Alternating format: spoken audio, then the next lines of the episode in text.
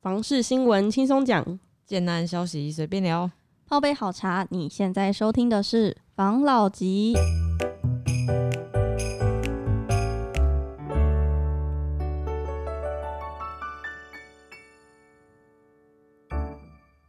关心你的房事幸福，我是房老吉，我是大院子，我是茶汤会，我是武同浩。好，大家有没有听到就是新的声音？不曾在频道中出现的声音，是我们梧桐浩，可能是首录有点害羞，声音有点小。梧桐浩，大声的跟大家介绍一下你自己。大家好，我是梧桐浩，今天是第一次录 podcast。哦，我们梧桐浩在 podcast 的声音比他本人的声音还要温柔很多呢。对呀、啊，平常跟我们讲话怎么比较？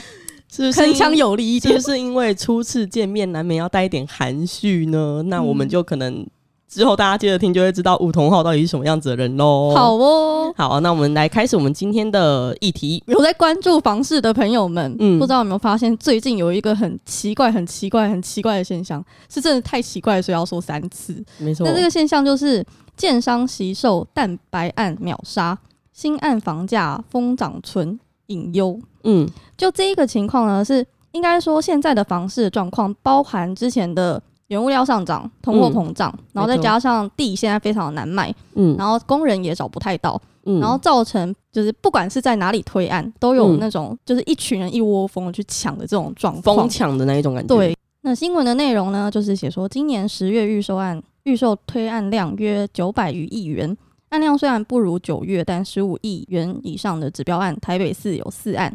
新北市九案，嗯、桃园市有十案，而十月新释出的成屋案户数上冲至近八百户，单一案量达十五亿元的指标大案仅有新北新庄的荣富大院。没错，那个住住展他们不是都会做一些每他们每季都会做一些调查吗？对，反正我就有看到啊，今年住展在五月的时候，其实对于北台湾来说，整体的房市是呈现衰减的状态，但是十月它亮起了复苏的。绿灯，也就是整体的房市，它有一些风向球去测试嘛，从、嗯、什么成交量啊、转移数啊，然后推案量啊等等的条件去来判断整体房市发展的情况。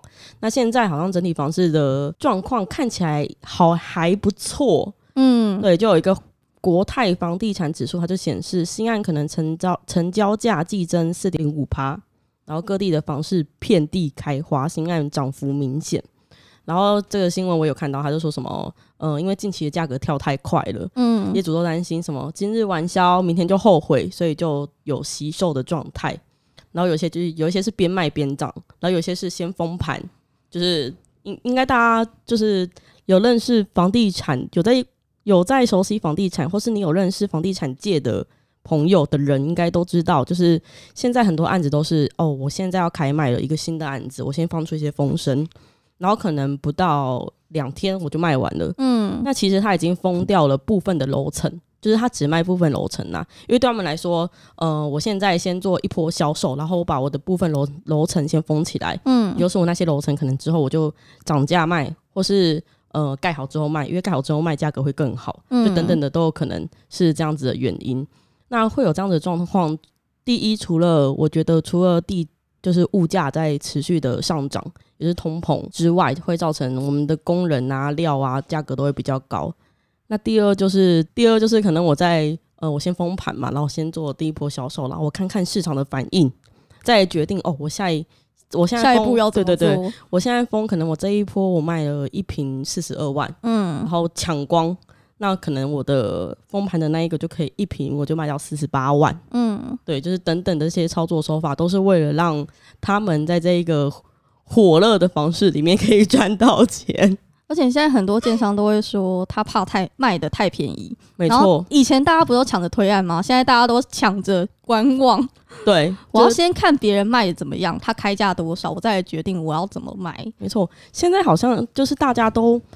就是有个奇，有个现象蛮奇怪的，就是大家好像都越来越不怕自己变成区域最高价了，因为好像根本就没有什么最高价了。就是我现在开出一个价格，然后其他人就马上跟上我的价格，甚至超越我的价格。嗯。就是有很多很奇怪的现象正在发生，房地产这边。对啊，而且现在我还有看到一个新闻，他写说被戏称乡下的乡下，台南两蛋壳区新案狂飙八成。嗯。他说新闻内文写说没有最贵，只有更贵。没错，近年房市不只是买期望，房价同样涨翻天，许多购屋族更因预算的考量，只能选择流浪到蛋壳区，使蛋壳区房价兴起一波疯涨潮。根据五九一，它就是今年新建案调查，五都和新竹县市蛋壳区近五年的大楼新案房价涨幅，全台各地涨幅惊人，其中涨势最猛烈的就是台南，我们今年一直在讨论的台南，没错。它的涨幅是七十八点八 percent 夺冠，第二名也是台南，诶、欸，第一名是台南的新市新市区，第二名是台南的善化区，它是涨幅七十七十点三 percent，在第三名是由新竹县新浦镇。它涨幅是六十六点二，新浦镇怎么会是第三名呢？新浦镇，你是觉得它第三名是？你觉得它没涨没那么多吗？还是觉得它就是？我听到的是它涨得也蛮可怕的，可能是因为它它的确长得蛮可怕，但是应该没有台南可怕，毕竟台南它原本的基准。本来就相对低嘛，嗯、然后是因为后来那个南科里面的台积嗯确定了，所以台南的房价才会一直这样子轰轰轰的涨起来。大家都知道护国神山台积电，谁能抵抗它的魅力呢？没有，没有人。没错。然后新普，就我所知，因为我在两三年前因缘际会下有了解到新普的一块案子是美丽华的，嗯，然后那时候他在销售的时候，价格是落在十一字头。单品价格一字头接近二字头，嗯，然后呃，在今年美丽华应该陆陆续续都会有后续的案子，真就在推出了。它在今年的这个售价应该会来到二字头接近三字头，嗯，就是它的房价的涨幅也是蛮明显的，嗯，只是它可能不像是现在的可能我们竹北高铁地区或是呃台南高雄，就是一下子跳这么多趴，但它也是。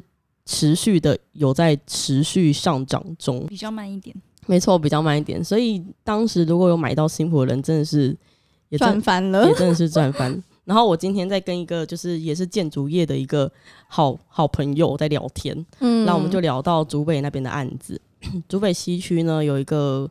有一个案子，他们在就是他们之前在竹北西区有个案子，那那个案子是在也是两三年前，然后是透天型的产品，嗯、那它的价格呢，当时落在它是透天哦，一栋当时落在了一千四百万左右，嗯，就是你整栋买下来就是一千四百万，然后它在明年可能第一季到第二季之间会再推出他们的下一块案子，嗯，那就我所知呢，它的下一块案子呢是大楼型的产品。该不会价格一样吧？哦，价格更高，哦，真的假的？它的价格应该会到一千九到两千，好可怕，哦！对，然后我就说，哇靠，你这个也也就是也差太多了吧？他就说，我说那之前买前面的家人不就是赚赚翻了吗？他就说，对啊，前面买到的真的是前几年有买到的房有买到房子的人，真的都是。都是赚到，因为那个时机点真的踩的很好，就是在踩在起涨点前。嗯，因为今年的房市的状况真的是涨得很猛烈。对啊，就是这样子。然后再来的话，我想讲，我们刚刚不是有提到台南吗？嗯，那我现在想要跟大家聊聊聊回我们的 竹科。嗯，建设丰沛，竹科加持，关埔重化区新案稳步迈六字头。这个我有听说。对，现在就是关埔重化区，它比邻竹科园区，那就业人口支撑房市刚需。嗯，那吸引奸商抢进插旗，其中不乏新复发、润荣等知名业者。产品选择丰富多元，普遍规划二到三房的格局。嗯，由于精华区的供应量稀少，连带推升房价的行情。新案开价逐步站稳五到六字头，不过仍较台北便宜，所以买盘除了逐客人士，也不乏脱北客群。嗯，那又以一千五到三千万的物件去化最快。没错，我觉得关浦地区，关浦地区在也是在前几年因缘际会呢，我也是有了解关浦地区的几块案子，什么竹科岳阳啊，然后竹科润隆啊，就是这、嗯、这类的案子。那在当时呢，是关浦地区比较多大型的案子正在起来的时候，那时候我接触的时候，它的一瓶的价格也是落在二十四、二十五左右，而且它量体很大。没错，量体很大。然后它是在 Costco 附近，它其实不算是。嗯关埔特区，它有有点像是整整个关埔特区应该叫做官场特区，然后它是里面的其中就是不是关埔特区的另外一块叫做什么光武特区哦，反正它就是光埔特区，对对，它不是正关埔特区。嗯，详细的内容我们在 Instagram 上面跟大家解释。因为我现在关埔关光武光谱，大家应该没有听得很清楚。反正它就不是正关埔特区啊，它是在 Costco 跟迪卡侬附近的那个的一个区块。嗯，然后就我所知，呃，迪卡侬旁边又有个新的案子，今年有在动工，嗯，是富裕的，嗯。然后那时候我记得前几集有跟大家分享到，他那块地买下来一平是一百九十五万，对，还是一百六十八，差不多啦，一百多万，快两百万。对，他是他是路商用地，对对，因为他的他有那个可以用商业，所以比较贵。嗯，对，那我知道他知道，你知道他的突然价格吗？我不知道它的推案价的价格，但我知道它附近的惠宇的推案价格好像我不知道详细的啦，但是我有梦到好像是也是大概两千左右到三千。你最近梦到蛮多东西的，我记得你梦到官埔还有有一块也是蛮惊人的，这个就不是梦到，大家可以自己上网去查。有一块案子是在新庄车站那边，嗯嗯，这个我就不不去特别多讲它的案名了，网络上都有资料啊，在 P P P T T 上面现在有火很火热。然后他的那个就是他大家 po 文的那一个标题写说，新竹某某建案未签约自救会赖群组，反正这个案子呢，就是目前那个建商他觉得现在卖太便宜，想要把已经付了十 percent 定金但还没签约户数全数收回。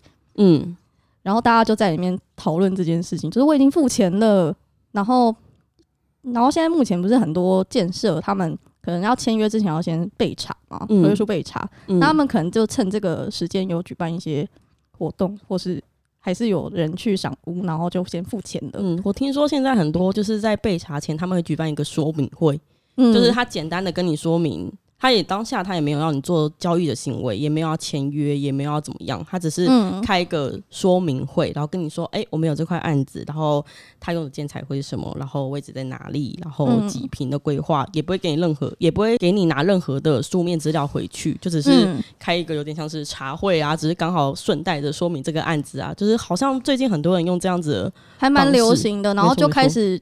但是他们说明会完，可能就会开始有一些名单，然后再就是排队，对 对，会有一些排队的那种情况。可能我先定了，也不能说定啦，我想要安排，就是如果可以签约的话，我就赶快就是先选我喜欢的那错，就开始有一些顺序，然后等于说他们合约书备查结束之后，就可以马上进行签约的动作。没错，但是现在就是事件越演越烈，我就觉得有点可怕。好，那像最近你们有没有看到一个新闻？嗯，就是呃，我忘记了，好像也是在关埔特区附近的那个什么，呃，竹科润荣吗？嗯，好像听说有在，就是说它的二手市场价或者转手价，哦，一瓶有到七十几万，真的假的？六七十万？对，嗯，哦，就是有新闻在讲了。那我不知道这个实际的状况是怎么样，但是。呃，给大家一个参考的方向啦，因为是我的话，我就会先保持存疑的态度啦。存疑？对，就是你会抱着一点怀疑的态度啦。为什么呢？因为七十几万一平，你已经买到新北了呢。然后再来就是，呃，这个案子不是新案，它是之前的案子，对不对？嗯、那你旧案转手到七十几万。那可是附近又不是没有别的案子，他的案他的地点又不是说在特别的精华地段，嗯，那为什么会转手到七十几万？这个我看到我是觉得有一点点怀疑啦。好，当然我我用我自己，你好，譬如说我比较阴谋论的角度去看的话，我的想法是，是不是前一段时间的一波的这个投资客？那现在就是刚好就是手上刚好套住了嘛，哈，那想想说，譬如说我当时取得的时候是二十，可能二十七八万，甚至好三十万好了啦，但不可能到这个数字了，我觉得。好，假设啦，一瓶是这个金额，那我现在要急着出手，嗯，那我该怎么做呢？我是不是就跟呃媒体或者是说呃我自己找另外一个投资客，我们先做一个成交？嗯，我们成交金额就在单坪七十万左右上下了，好不好？六七十万上下。那这样子的话，是不是就有一个实价登录的成交的讯息？因为我不是建设公司嘛，所以你政府比较不好查嘛。那我是投资客，那我缴税啊，对不对？好，那当我成交之后，那个这个消息出去以后，那接下来呢？因为我手上有八间，我有一间这样处理，剩下的七间我就可以放话给，比如说中介，跟他们讲说，哎、现在那边成交一瓶是七十几万，啊不，或者六七十万，嗯、我这一户呢，好，给你拿到很便宜的价格，五十万。好，那五十万，那可能有的人不清楚，觉得，哎、欸，我好像捡到便宜了，那我就赶快去成交。成交之后，那这个投资客他要缴税嘛？啊，是不是四十五趴缴税嘛？对不对？嗯。扣掉四十五趴以后，剩下的金额就是他原本想赚的。也就是说，他原本取得，哦，我只是举个例，他原本取得假设是三十万，他想要四十万卖，那当然现在他五十万成交，那多出来的十万，他就可以拿去缴税。嗯。那剩下的就是他原本要赚的。所以我只是个人认为，因为现在附近的有还是有很多新案在推。哦，就周遭区域还有很多新案在开发，嗯，而且这些新案开的价格虽然说不低，但是像你刚刚我们有讨论到，譬如说这个呃，有几个案子还是在五十万左右嘛，五六十万左右，嗯，那你的价格拉到七十万会比新案还要贵，这个我觉得是有一点点夸张，因为其实预售屋的的价格已经算是有点属于未来的价格了，你现在买还没有，但是它是未来的这个区域。对吧？它涨起来的价格嘛，对不对？好、嗯，等它的生活机能都到齐了以后，它会产生的价格，你早买，其实你是比未来还要，就是说未来买还要便宜啦。那你未来比未来买便宜是未来的新案了。好，那如果你说旧案的话，通常不会。那刚刚提到这个案子，我觉得它的第一个，它量体也蛮大的，一千多户，对，它量体也不小。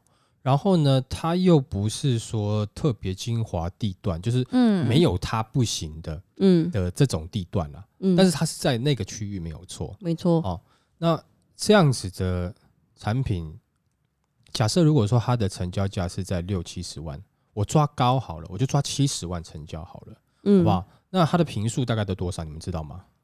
它的平数大概落在三十几。好。那我们用三十整数就算好了，好不好？嗯。然后呢，那我一瓶七十万，那我这样总价要买下多少钱？这样加车位的话，可能两千五、两千三、两千四，对不对？那我是不是这个金额应该是可以去买一些透天了？没错，是不是？嗯。哦，而且你你是三十平哦，嗯。那假设如果说我今天手上我想要买两户，那就是四千多万，对不对？那。呃，两户的平数是大概六十几平嘛，对不对？那竹北水岸的那种有些什么一百三十五平的那几个案子有没有？嗯，那总价加起来也不过就是五千五千万左右啊。也就是说，我竹北水岸第一排的豪宅一百一百出头平的，或是一百三十五平这个范围内的那几个案子，我买下来金金额等于我去买竹科润隆两间三十平的。的三房啊，那那这样子会不会有一点夸张？有一点不像话。对，那如果你这样子去想的话，你会不会觉得这个是不是有一点有人要下车的味道？好，就是甩锅的味道。对对对对，好，有点这种感觉。嗯，我不能讲说这个是呃绝对正确，因为我们没有实际去详查。不过以我们就是说看到这个金额。你再拿去周遭一些案子去比较的状况下，你会怀疑，那为什么这个案子可以卖到这样价格？而且我们刚刚讲了，如果说竹北水岸那一排的，它的建材是不是？那它的公社规划等等的，绝对会优于这个案子啦，嗯，对吧？没错。那我今天买两间，我就快要接近竹北水岸第一排一间，但是问题是这个等级还有差。那这样子东西是合理的吗？这个价格炒到这样是合理的吗？它它附近最近有什么特别的？譬如说华纳维修要过去开还是怎么样？没有，只有 Costco。那 Costco 一直在那边，对啊，对不对？那有的人也不是特别喜欢，就是说那边会塞车啦，会排队的这种状况嘛，对不对？那尤其再来说，像之前我们有提到，前面几集有讲到说，疫情的关系，大家没有那么喜欢一定要卖场卖场附近嘛，对不对？那为什么它的价格可以这么高？所以会让我觉得有点怀疑，是不是因为这样子？好，那我不能说这是绝对的，但是我觉得这是一个思考的方向。假设你今天你是我们听众，你刚好在新竹附近，你刚好要去看那附近的案子，我觉得你可以思考一下，假设这个价格开的这样子，你是不是？要去成交，你会不会是搭到最后一班车，带最高样？对，但是没有下车的车票，嗯，哦，你就那一班车就一路开到底了，撞到山，对不对？哈，你就你没办法，因为你看你七十万，那你要等到关埔二期那边的房价涨到七十几万，或者甚至八十万的时候，你也许才有机会脱手。可是那个时候你要脱手的时候，人家是新房子，你可能是已经五年以上的房子了。嗯，那请问一下，你觉得你这样子划算吗？我觉得这个要去思考一下。没错，像这个这个，因为刚好前几天看到这个新闻，我觉得哎。诶怎么会有这样子的？哇，这个有点让我直觉性有这样子的联想。那我没有说这个是绝对，但是你们可以去去了解看，问问看。那这个时候，我觉得这个金额变这样的话，其实就不用那么冲动，因为刚刚你们有提到官普二期也有很多案子要出来。嗯，现在有在有看到有一些好像在刮了。对啊，因为其实那个的距离了不起差三分钟。两分钟，嗯，然后那个他们就紧紧贴在一起啊，那个、是很紧很紧的、嗯，就是你可能不小心开一开，不小心你已经，哎，你已经到关湖二期，你可能不知道。站在那边，可能右脚在一，左脚在二，对，然后再另外一个是，即使是它的价格开在七十万或是五十几万，呃，虽然说你说好它是精华地段，可是讲实在话，这个价格你在新北或是北市边边一点地方有没有？五十五十万可能有点难了哈，但是新北你是拿得到的啦，嗯、那。那那一个的繁华的程度，我觉得目前看起来还是有差。也许未来新竹可能它有机会再发展起来，不管是什么什么新竹什么县市要合并的这样东西，它有可能再发展起来。那但是如果你用现况去看的话，可能那个区域你能讲的就是好像就是 Costco 跟迪卡侬嘛。没错。但我觉得这个最我讲实在话，其实最重要的应该还是跟跟园区对啦，离园区近啦。没错、哦，那那相对起来感觉发展比较有感觉，因为 Costco 那边我觉得那个可能还好，就是车流量很大，它完全就像是、嗯、那边还有寿司郎诶。对，但是我觉得那边的车流太快了，我反而觉得关心路那边的确是呃它的价格起来或是有一有那个氛围啦，但是你说它很棒很棒吗？也是那个区域看起来诶相对比较好，你真的要跟。北市里面比还是有有蛮大一个差距，但是它的价格已经很逼近了啦，就它的那个涨幅的那种感觉，尤其我们前面你看一直在讲，如果你有从第一集有没有追我们追到现在的那个时候，我们还在讲竹北二十几万，对啊，对不对？然后关埔特区那时候也是了不起二十几万，对啊，而且 那竹北不是超疯的吗？有一个建设好像要开到八几，对，八几万，然后我最近。有接触到一个台北的建商，反正他在中山北那边有一块案子，然后是在巷子里，那一块一平也才一百万。但我买竹北，从 来我买竹北干嘛？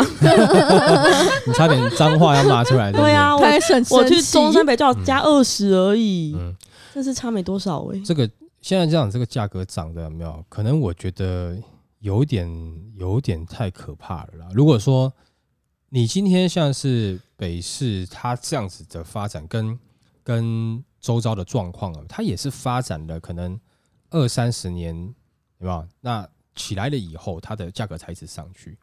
可是新新竹竹北，我觉得它是科技科学园区，它发展了可能三四十年以上，哦，可能不止四十年，对啊，不止四十年，可能差不多四十年了。嗯，我这详细我也跑去新竹到底是干什么？对啊，而且假设假设了，我今天去新竹，我五十几万，我在北市啊、呃、某些区域，我可以买到可能譬如说差不多十年的中古屋，嗯，但这中古屋其实因为北市其其实它可能维持的还不错，那我在那边就是完全北市的生活啊，嗯，我为什么要同样的价格然后跑来新竹买呢？没错，我跟新竹又没有任何地缘的关系，我跟园区也没有任何关系，我干嘛买？而且当我要下来买的时候，突然跟我讲说：“哦，没有，现在新竹要一瓶七十万。”那我神经病，那我回北市啊？你懂我意思吗？就是我觉得这个这个价格可能还要在后续去观察一下，就是说它后面销售的状况到底是怎么样，是不是真的有很多北呃我们北客的这个投资客下去投资？嗯，哦，因为其实当时刚最初最初竹北。呃，刚开始开发的时候，的确是蛮多北客的。嗯，好，那现在会不会是呃这样子呢？不知道。没错。但是如果说你今天是自住，然后你是可能在园区上班，那我这个个人给你的看法是，我觉得其实还是有一些蛋白区可以去找啦，或者是蛋黄边边呐。嗯，挤在关埔特区一定真的比较好吗？其实也不一定呐。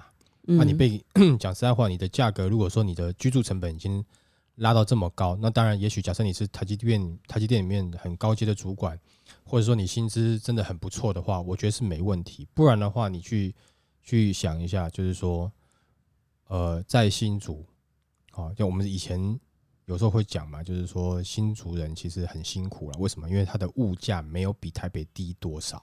嗯，好，那主要是因为园区。嗯，那它物价没有比台北低，可是问题是，呃，它的譬如说城市的环境其实还比不上台北，所以我们才会觉得，如果说它跟台北一样，那它物价高，那我觉得它就是新竹就跟台北差不多啊，不会觉得他们特别辛苦嘛，对不对？对呀。